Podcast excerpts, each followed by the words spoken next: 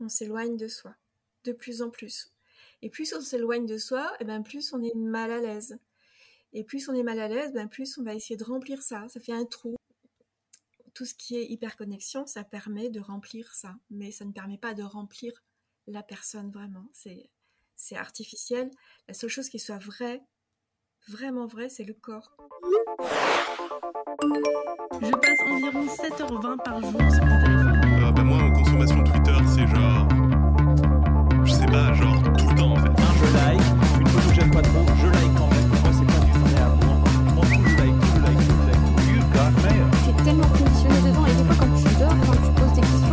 pas tu dis mais est-ce que Attends, que repère.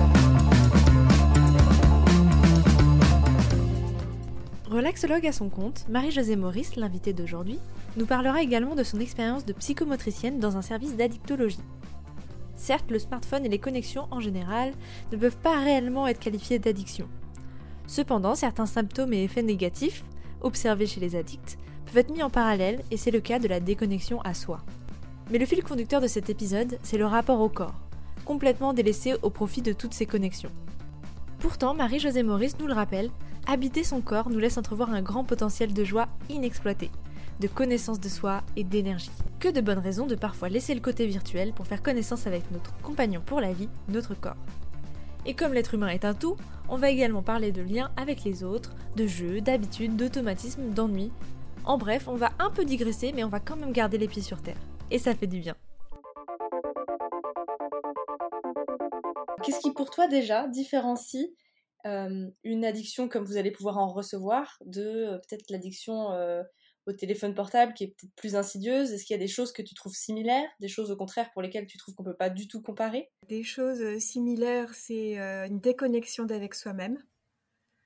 Que ce soit avec euh, une activité, euh, quelle qu'elle soit, et une activité connectée, ou ce soit qu'un produit, c'est une déconnexion avec soi-même.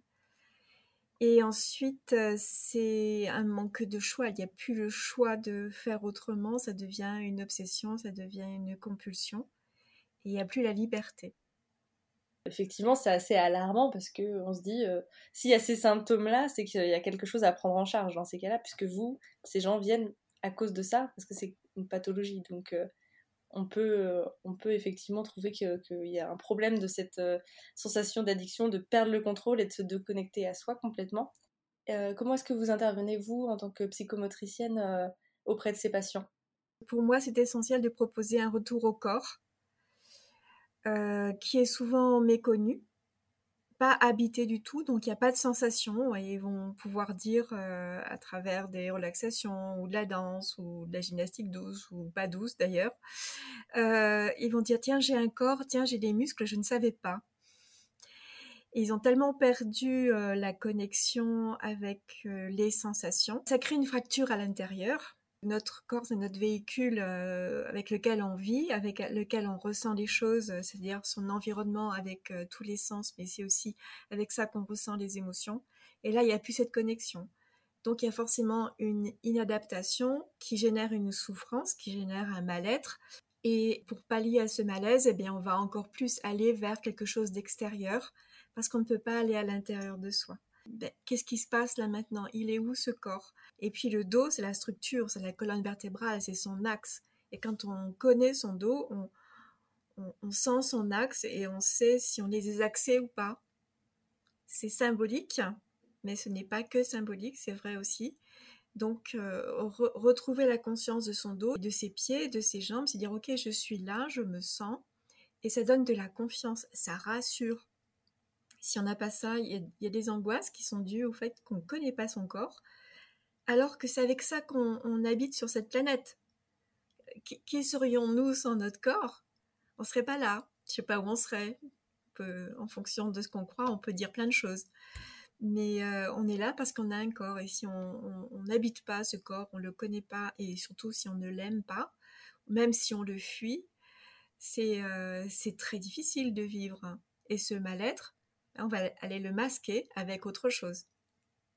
Comment on se rend compte si on est à l'intérieur de soi? Comment ça se traduit? Comment ça se traduit? Ben, on n'a pas de sensation corporelle et on n'a pas de re- du coup les émotions sont dans le corps, donc on n'a on pas de repère émotionnel. Donc on ne sait pas si on va bien, si on va pas bien, si on a une tristesse par exemple. Éventuellement, on va dire qu'on est triste, mais il y a des centaines de tristesses différentes. Pareil pour la colère, il y a des centaines de colères différentes. C'est quoi cette colère? Si je sais ce qu'elle, euh, si j'arrive à la ressentir et à être un petit peu en contact avec elle, il y a des images qui vont arriver, il y a des souvenirs qui vont arriver, il y a des situations qui vont être là, qui vont dire bah cette colère c'est ça. Et à ce moment-là, si je sais quelle est cette colère, ou quelle est cette tristesse, ou quelle est cette peur, je vais pouvoir en faire quelque chose. Mais si je ne prends pas le temps de l'écouter, je vais rien en faire. C'est elle qui va faire quelque chose sur moi. Et je vais être soumise à ça, mais malgré moi et sans le savoir. Et les, techniques qui permettent de, de, reconnecter avec son corps, il y en a plein qui sont très très différentes. Ça peut être simplement la relaxation, ça peut être la respiration, ça peut être la méditation, ça peut être tous les arts martiaux. Ils demandent beaucoup de conscience de soi. Et c'est la conscience sans passer par le mental. C'est pas je réfléchis à mon corps. C'est pas je pense à mon corps. Euh, c'est vraiment un travail de retour sur soi, mais pour ça il faut du temps. Si on prend les bouddhistes zen par exemple, euh, ils ont une pratique qui est d'être à 50% en permanence dans la respiration, quoi qu'il fasse. Mais c'est un, entraînement. Ils passent des heures et des heures et des heures à faire ça. Ils sont dédiés à ça. Et c'est un objectif de vie. Nous, on n'a pas cet objectif de vie-là. Quand je fais euh, de la respiration toute simple, il y en a qui viennent me dire à la fin, mais j'aurais bien aimé apprendre ça à l'école. Et on n'apprend pas ça à l'école. Et on n'apprend pas ça dans les familles pourquoi? Parce que les familles ne savent pas. À l'école, pourquoi on n'apprend pas ça? Parce qu'on apprend à réfléchir. Mais ça, c'est développer le mental. Et le mental, il, outrepasse ses droits et ses devoirs. Il devrait être là pour euh, permettre de, conscientiser les choses, de, repérer les choses. Mais euh, les gens, ils choisissent les choses de leur vie, ils les choisissent par le mental, parce qu'on a appris à, réfléchir. Mais jamais ils vont se baser sur leur cœur ou sur leur trip pour dire ça c'est pour moi, ça c'est pas pour moi. Et quand on choisit par le mental, on se retrouve à choisir des choses qui n'ont rien à voir avec nous. Alors que quand on commence à choisir avec euh, ses ressentis, on va être plus en accord avec soi, parce qu'on va savoir quand c'est on, est en accord avec soi ou pas. Et à force de pas être en accord avec soi pour des choix qui sont trop intellectualisés, trop peser le pour et le contre, euh, penser aux normes, aux injonctions. Voilà, et tout ça, ça, ça mène à être à s'éloigner de soi de plus en plus. Et plus on s'éloigne de soi, et eh ben plus on est mal à l'aise. Et plus on est mal à l'aise, ben plus on va essayer de remplir ça. Ça fait un trou. Moi, je dis que ça fait une espèce de faille qui s'écarte de plus en plus. Tout ce qui est hyperconnexion, ça permet de remplir ça. Mais ça ne permet pas de remplir la personne vraiment. C'est, c'est artificiel. La seule chose qui soit vraie, vraiment vraie, c'est le corps. Le corps ne ment pas. Il est content ou il n'est pas content. Le reste, c'est que de l'imaginaire. On peut tout faire avec ça. Le corps, il est vraiment... Euh, il est juste. Il peut être euh, aussi plein de contradictions. Hein. On peut avoir des trucs différents dans son corps. Mais au moins, c'est quelque chose qui, est vrai et qui n'est pas, imaginé à dire dans 90% des cas, parce qu'il y a des gens qui arrivent à imaginer leur corps. Mais là, il y a tout un travail encore de ramener dans la réalité du corps. Il y a vraiment un parallèle flagrant entre tout ce que tu dis effectivement la déconnexion. C'est un cercle vicieux, quoi. Plus on se déconnecte euh, de soi, plus on va aller se connecter et ça va encourager notre déconnexion à soi, etc., etc. Et donc, effectivement, reprendre conscience de ce rapport au corps et que c'est une priorité, euh, et, en en faisant une priorité dans nos, dans nos quotidiens, dans nos vies, dans nos manières de faire, en prenant des pauses pour se réapproprier tout ça, en fait, je pense que spontanément, les choses iront aussi euh, iront d'elles-mêmes. C'est-à-dire que plus on va être connecté à soi, moins on ressentira ce besoin d'aller se connecter ailleurs. Naturellement, on va vouloir refaire des choses palpables, on va vouloir retrouver nos, émotions, et c'est pas connecté que ça va se passer.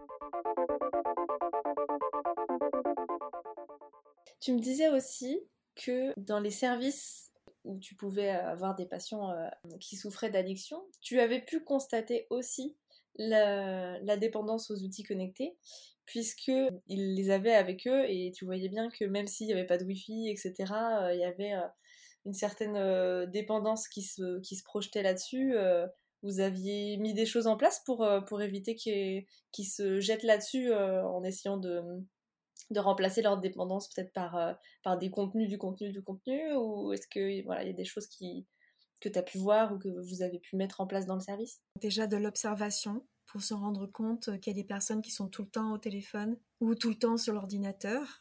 Donc euh, on, leur fait faire un parallèle avec les addictions avec d'autres produits parce qu'ils ont en général d'autres produits aussi. Et c'est plutôt euh, leur faire remarquer que, que d'interdire euh, ça. C'est quasiment euh, exceptionnel d'interdire à quelqu'un d'utiliser ça. On a essayé euh, de, faire mettre les portables euh, dans un panier à l'entrée pour qu'ils aient pas tendance à, à les utiliser et en tout cas à y penser. Mais ça n'a pas tenu parce que c'est assez infantilisant et c'est une démarche. Ils, ont d'autres produits à, se séparer d'autres produits, donc il faut qu'ils fassent ce, ce- chemin-là aussi. En tout cas, avec moi, comme on était avec le corps, ils finissaient par oublier. Donc il y avait d'autres ateliers qui étaient plus au niveau de la pensée, de la parole, tout ça. Et ça, ça entretient aussi euh, un besoin mental de, faire quelque chose. Et là, quand on passait dans le corps, mais ils oubliaient complètement. Et pour eux, c'était, pour certains, c'était une révé- révélation de, de, se retrouver euh, juste bien avec eux-mêmes sans avoir besoin de quelque chose d'extérieur. Il faut du temps. On peut pas changer ça en claquant des doigts. C'est pas possible. Donner des prises de conscience comme ça de ah non quand on est dans le rapport au corps on n'a plus besoin de ça euh, on, a- cherche plus justement comme tu disais un, objet extérieur euh, pour, pour se satisfaire. Euh, voilà c'est c'est un- c'est c'est une très bonne façon d'entamer le processus je pense euh, de justement euh, de déconnexion euh, lente et progressive. Puis l'idée c'est pas non plus de de complètement euh, se déconnecter et de, de jeter tous ces outils le but, c'est surtout d'avoir un rapport sain et justement qui n'est pas à, à interférer dans notre rapport à notre corps, à nous-mêmes, etc.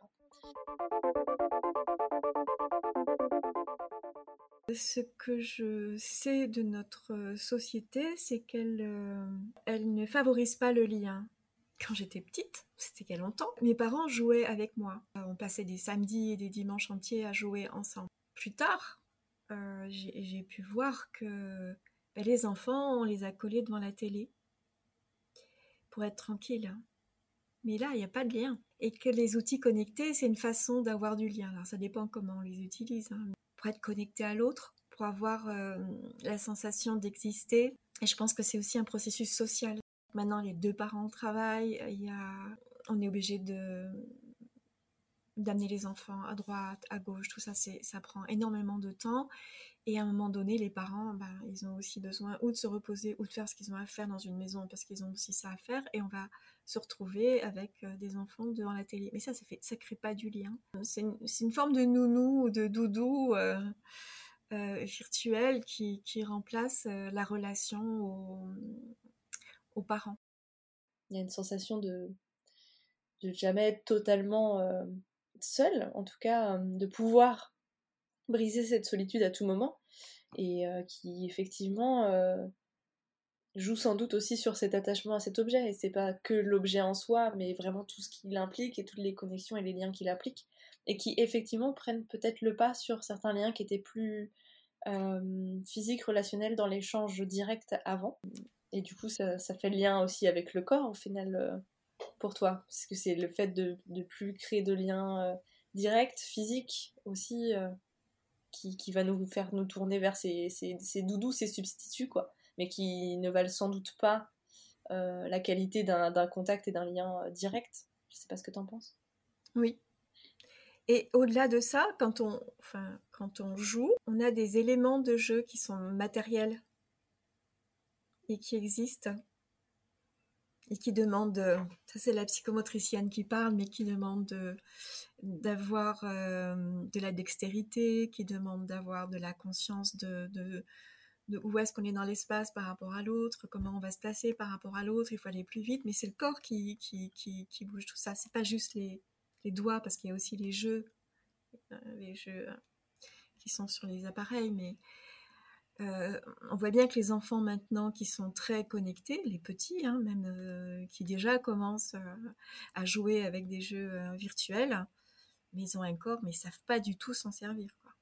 C'est un point que je m'étais noté d'aborder avec toi qui m'intéressait justement. Cette idée que au lieu de, bouger dans l'espace, etc., on, va faire plutôt plus que des micro, euh, des micro gestes, ouais, comme tu disais, avec les doigts. Puis on va être très sédentaire, très voûté. Enfin, on va être toujours un peu enfermé. Même, euh, je pense que même psychologiquement, j'imagine que ça doit jouer aussi dans ce lien corps-esprit, d'être toujours dans la même posture, toujours enfermé, toujours euh, figé et à ne bouger que les doigts, ouais, tout à fait. Donc euh, là, tu parles des jeunes enfants. J'imagine que à tout âge, euh, ça doit créer des choses, enfin, dans le dans le bien-être, même dans le psychisme aussi, d'avoir toujours ces postures-là et, de, perdre, des, enfin, de perdre ou de ne même pas construire effectivement de, repères euh, dans l'espace, avec les autres. euh. Du coup, ouais, ça nous fait quoi? Des humains qui sont pas adaptés, qui savent pas utiliser leur corps, qui sont coincés dans leur corps? Et qui n'y sont pas bien?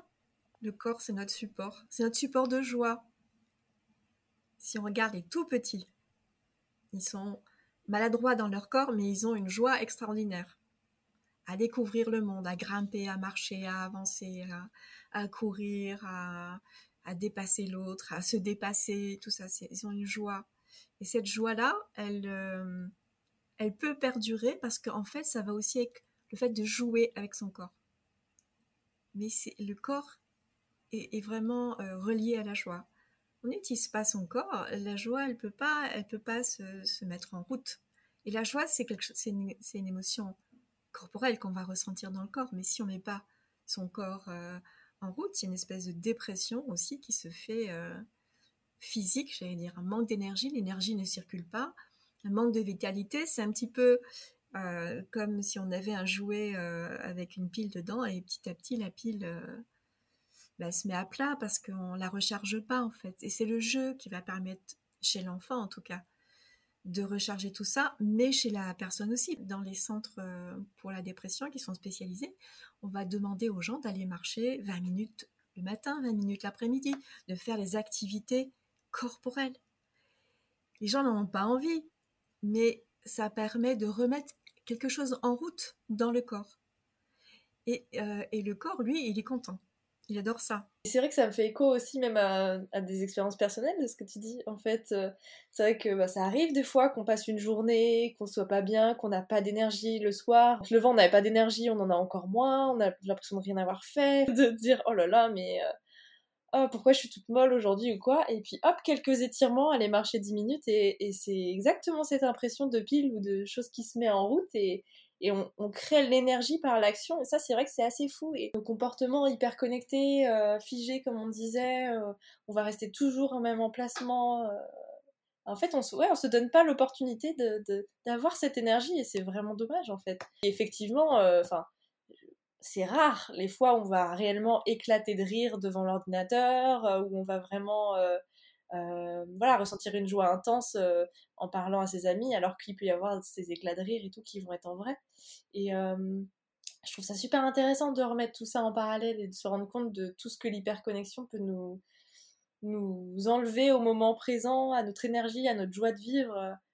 Donc quand on a une pathologie, mais même, euh, même quand on n'en a pas spécialement, en fait, chaque être humain a gagné à vivre à l'extérieur, à, on ne peut que, que, que se sentir mieux effectivement en, en diversifiant ses actions, en se remettant en marche, en mouvement et en créant sa propre énergie. Je trouve ça super parce que c'est pas moralisateur sur l'hyperconnexion et il faut déconnecter, nanana, c'est plutôt regarder toute cette opportunité qui s'offre à vous et que vous êtes en train de laisser de côté. Je trouve ça génial. Donc euh, c'est une piste vraiment intéressante qui donne envie, je trouve, d'aller euh, de lâcher son téléphone le week-end et d'aller euh, d'aller se balader, euh, d'aller voir du monde, d'aller euh, voilà faire plein de choses quoi. Donc euh, d'aller s'inscrire à une activité le, soir plutôt que de savoir qu'on va rester et puis regarder un- une série. Enfin voilà. Donc je trouve que c'est super enthousiasmant en fait de se dire mais ouais on a un corps, il faut il faut l'habiter, il est plein d'opportunités, c'est génial. Il n'attend que ça. Même si euh, au départ euh, il est lourd ce corps et qu'il est maladroit et qu'il n'a pas envie de se lever, en fait il aime ça. Mais en fait, euh, ouais, il nous le rend bien quand nous on est, on est cool avec lui et qu'on lui fait faire des choses. Donc en fait, en fait il, est, il est énervant quand, quand on fait rien, quand on lui donne pas l'opportunité de d'être utile, de d'avoir de l'énergie. Le rapport au corps est super intéressant parce que je pense que bah, forcément on était obligé, on était plus confronté parce que c'était notre outil principal. Là où quasiment le smartphone est notre outil principal maintenant, quoi. C'est ce qui est un peu affolant.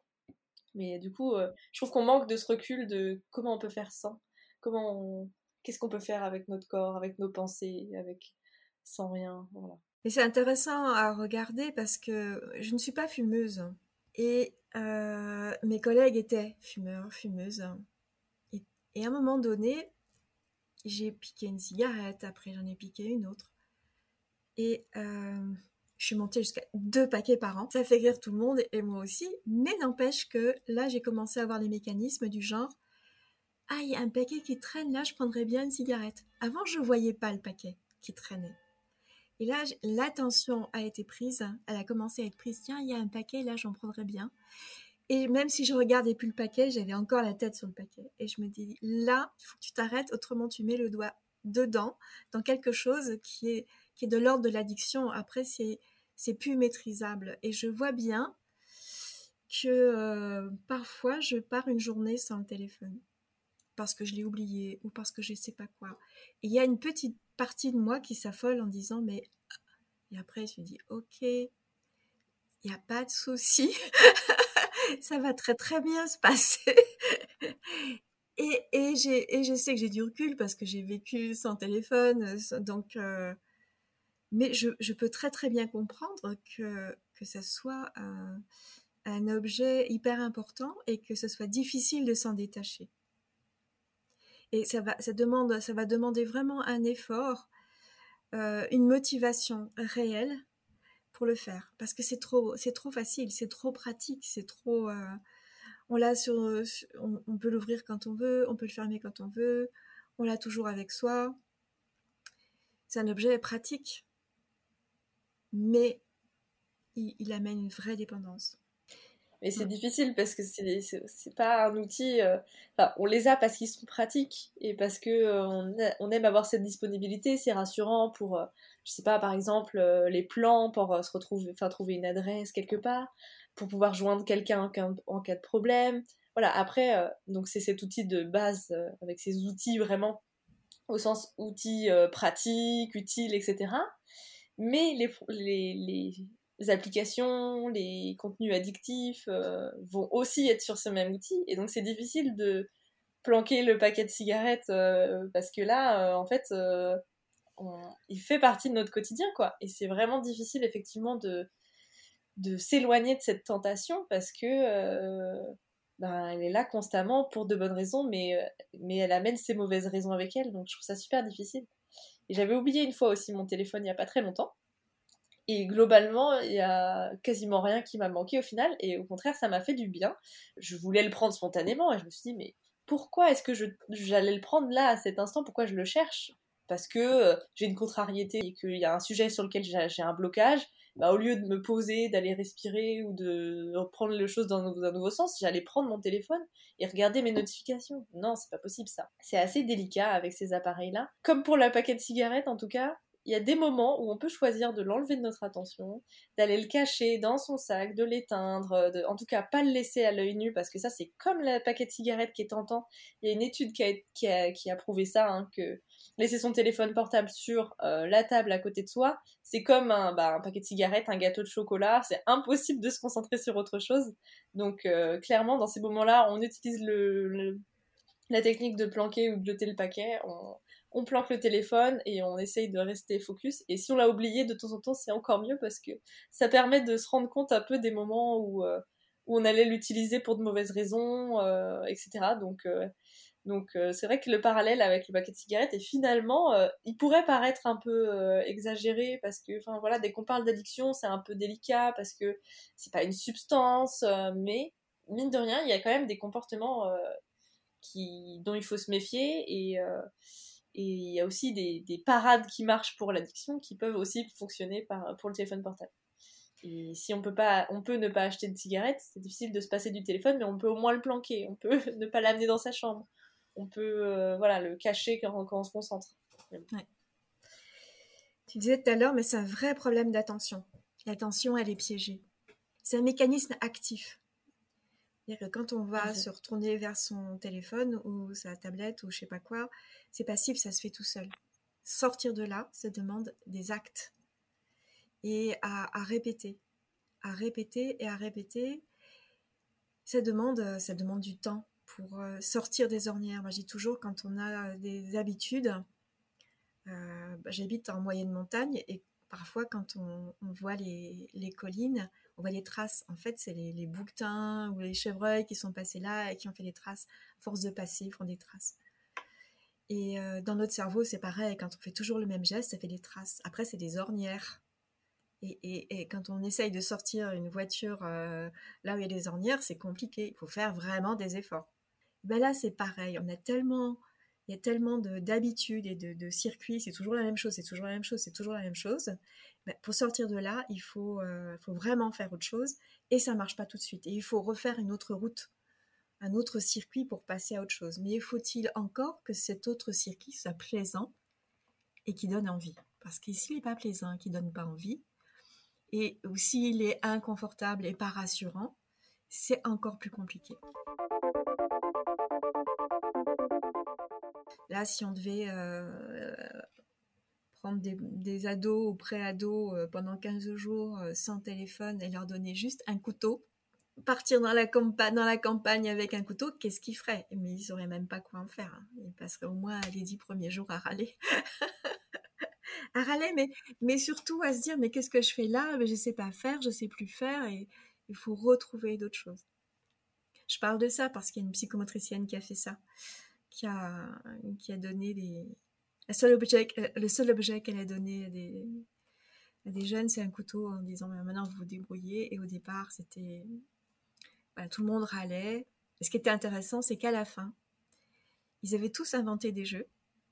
Et après, elle a fait une recherche. Et les jeux qu'ils avaient inventés, c'est des jeux traditionnels qu'on retrouve euh, de- des grands-parents, arrière-grands-parents, et c'était des jeux, on retrouvait quasiment les mêmes règles et, et les, mêmes, euh, les mêmes choses, avec des choses extrêmement simples, mais qui permettaient du lien, avec pas grand-chose. C'est vrai que ben, quand on est petit et qu'on n'est euh, pas encore euh, soumis aux écrans et qu'on nous enlève des dessins animés et compagnie, euh, ben, on, sou- on- on voit des, des enfants qui s'amusent avec rien, qui s'amusent plus avec la boîte qu'avec le- l'objet qu'ils pouvaient contenir. voilà. Donc c'est super aussi de se dire. Ben... Et puis ça prouve bien que aussi que ça, ça nous oblige à être créatifs et à sortir de nos schémas, justement, comme on disait tout à l'heure, à sortir de nos automatismes. Là, en fait, on est un petit peu des robots qui avons un mode d'action par défaut et qui le faisons constamment. Donc, euh, c'est intéressant de se dire, bah tiens, je vais bousculer ma zone de, je vais sortir de ma zone de confort, bousculer mon quotidien en enlevant juste cet objet. Et qu'est-ce qui va m'arriver? Qu'est-ce que je vais faire? Euh, Qu'est-ce que, qu'est-ce, qu'est-ce que je vais me découvrir comme passion? Qu'est-ce que je vais me découvrir comme intérêt? Qu'est-ce que je vais avoir envie de faire, de penser, de rêver? Effectivement, pour ça, il faut sortir de ses habitudes et euh, plus d'une fois pour pouvoir euh, briser un peu le, chemin par défaut et puis pouvoir euh, construire des alternatifs euh, qui, nous soient plus profitables. Un autre mécanisme qui est derrière, c'est l'ennui. Dans les jeunes parents, en tout cas, on peur que les enfants s'ennuient, donc on est toujours en train de leur faire faire des trucs. Et, et pourtant, l'ennui, c'est une façon de se retrouver avec soi. Et dans ce, dans ce silence, dans ce calme, dans ce, ces moments de, un petit peu chaotiques, c'est là qu'on va créer, c'est là qu'on va imaginer, c'est là qu'il y a des choses qui vont apparaître. Quand il n'y a jamais de silence, quand il n'y a jamais ces moments d'ennui, il n'y a rien qui peut arriver. C'est- Et la richesse profonde d'une personne, c'est quand elle est capable de, de s'ennuyer et de rien faire. Et c'est, ça paraît apparemment contradictoire, mais ça l'est, ça l'est pas, parce que c'est dans ce chaos et dans ce vide qu'il y a des choses qui peuvent se créer, des choses nouvelles, et en, plus on n'a pas peur de ce vide. Donc on peut rester sans rien. Alors que quand on a toujours eu l'habitude de remplir, remplir, remplir, remplir, le rien fait peur. Donc on va continuer à remplir. Mais c'est plein de mécanismes euh, euh, qui sont conjoints et qui vont travailler euh, ensemble et qui se surajoutent, qui fait qu'on est dans une société addictive, qui génère de l'addiction.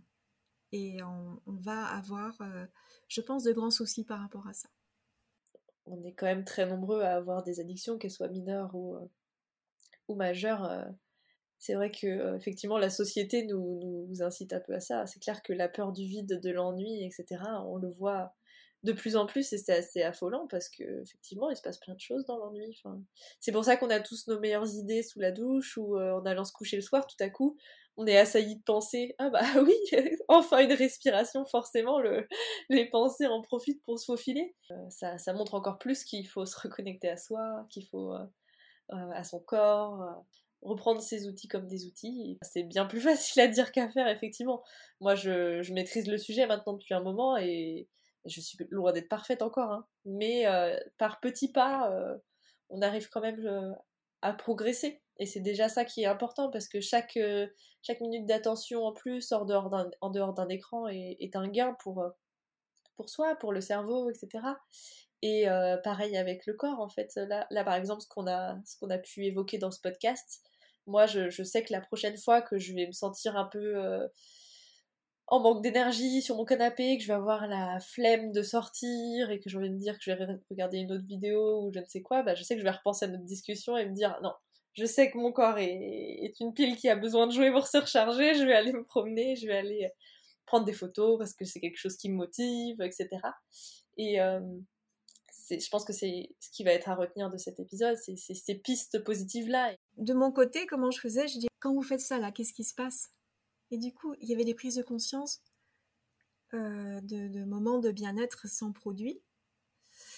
Et euh, ça, c'était motivant pour aller euh, faire autre chose et mettre en route autre chose dans leur vie au quotidien. On peut, on peut inviter les gens à aller euh, chercher des moments de bien-être euh, déconnectés, notamment, comme on disait, en allant se promener ou se mettant, en se mettant en action, pour les inciter à justement à voir ce bien-être hors des écrans et donc leur donner de la motivation pour se déconnecter par la suite. Quoi. Oui, puis ça va, ça va reposer le cerveau, ça va reposer le système nerveux et du coup, ça va se réguler. Il y a des régulations qui vont se faire aussi par ces mécanismes-là. C'est super encourageant. Oui. Il faut du temps, mais si on a envie, c'est possible. C'est un beau résumé, je trouve. Et si ça nous parle, eh ben voilà, mettre en place des petites actions euh, tranquillement au fur et à mesure euh, et sur la durée pour être plus en phase, euh, plus connecté à soi et voilà. Et Vous pouvez essayer des séances de, de Qigong. On en retrouve de plus en plus maintenant. On en trouve même dans les petits villages, on en trouve partout. Du Qigong, donc c'est une médecine traditionnelle chinoise. Ça fait partie de la médecine traditionnelle chinoise. Ce sont des mouvements euh, qui ont tous un objectif particulier. Donc c'est comme de la gymnastique, mais ça va cibler euh, certains méridiens d'acupuncture. Et euh, je pense que ça, ça permet de retrouver un équilibre énergétique. Il faut savoir que dans les méridiens d'acupuncture, il y a aussi des émotions. Donc par exemple, euh, il y a des émotions, il y a les peurs, il y a la tristesse, il y a la détermination, il y a tous ces trucs. Alors par exemple, dans le dos, il y a le méridien de la détermination. Alors soit j'en ai trop, soit j'en ai pas assez. Je peux avoir mal au dos parce que je suis trop déterminée, je suis toujours en train de, vouloir et de forcer. Et je peux avoir mal au dos aussi parce que j'ai pas assez de détermination et que je suis, euh, un peu affalée sur moi-même, je suis pas dans mon axe. Mais euh, parfois, la personne, elle bascule entre les deux, comme ça. Et euh, aller voir un acupuncteur per- permet de faire des réglages énergétiques ou de faire du Qigong ou du Tai Chi, parce que c'est euh, les mêmes principes. Ça permet de réguler tout ça. Et en deux, trois mois, on voit des personnes qui, qui retrouvent un équilibre émotionnel. Parce qu'au milieu de tout ça, c'est quand même l'équilibre émotionnel qui va jouer. Euh, je peux, je- ça veut dire que je peux ressentir les émotions. C'est normal de les ressentir, mais j'en ai, je vais pas les éviter et je vais pas rester coincée dedans. Donc ça amène une fluidité, une fluidité au niveau du corps, une fluidité au niveau des émotions, une fluidité au niveau de, la pensée, qui amène euh, des capacités de comment dire d'équilibre. Et je faisais ça dans mes séances, dans mes séances de groupe. Après, il y a plein, plein de pratiques différentes au niveau corporel, où ça peut être du yoga, par exemple. Vous pouvez commencer par du yoga en ligne. ça se fait. Mais voilà, et puis après, vous sortez de chez vous, vous allez faire du yoga en salle, parce que là, vous allez rencontrer des gens. Ces épisodes ne vous ont-ils pas donné envie de bouger, de partir en balade, d'inventer des jeux hors des écrans en famille, de renouer avec votre corps, de vous excuser de l'avoir si souvent délaissé et de lui promettre de faire de votre mieux pour y être plus attentif ou attentive? En tout cas, c'est l'effet que ça a eu sur moi. Je suis très heureuse de vous proposer cet échange très optimiste et bienveillant, et je trouve qu'aborder la question du corps donne énormément de perspectives d'évolution et de pistes pour retrouver la joie hors des connexions. N'hésitez pas à me donner votre avis sur l'épisode par mail et si tu posais ton tel à gmail.com ou sur le compte Instagram du même nom. Et si l'épisode vous a plu, abonnez-vous au podcast sur la plateforme d'écoute que vous préférez. Je vous laisse avec le challenge de l'épisode, et si vous remplaciez la prochaine séance de scrolling par une balade ou une séance de yoga ou d'étirement.